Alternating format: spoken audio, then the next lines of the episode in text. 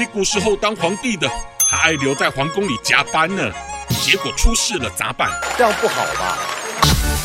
吱吱吱吱吱吱吱吱吱吱吱吱吱吱吱吱吱吱，我是粉红心鸡。各位朋友，大家好，我是粉红鸡。近年来，流行个词“鸡娃”，当我知道意思是做家长的帮自己小孩猛打鸡血的，例如补习啊，各种兴趣班呢、啊，搞得比咱主席还忙的小孩就叫鸡娃。习主席这近两年都没出国搞外交了，不是吗？这样不好吧？很准确，很准确。甚至国内巡视民间的行程，一年最多就那么一次两次，比古时候当皇帝的还爱留在皇宫里加班呢。我挺好奇的，是否主席他父亲小时候逼他扛两百斤的麦子，得走十里山路还不换肩，没当鸡娃养，反成驴娃了吧？所以他小时候累坏身子了，今天就只能在宫里躺平。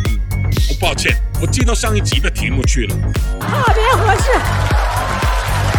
其实我深知主席面临的压力，这时机若外出，结果出事了咋办？尤其全国各地的危机四起，哎，不要误会是疫情啊，我是说那些暗中反对他的势力。如果历史老师考了你，当皇帝对于不听话的人怎么做？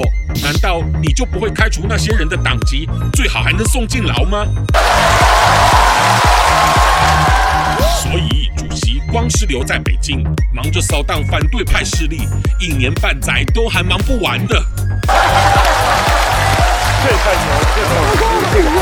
其实主席也就是希望下一代的教育不要再养鸡娃，他才会想禁止补习行业，并且从幼儿园到大学都增加对人生更有益、更正确的全套习思想课业呢。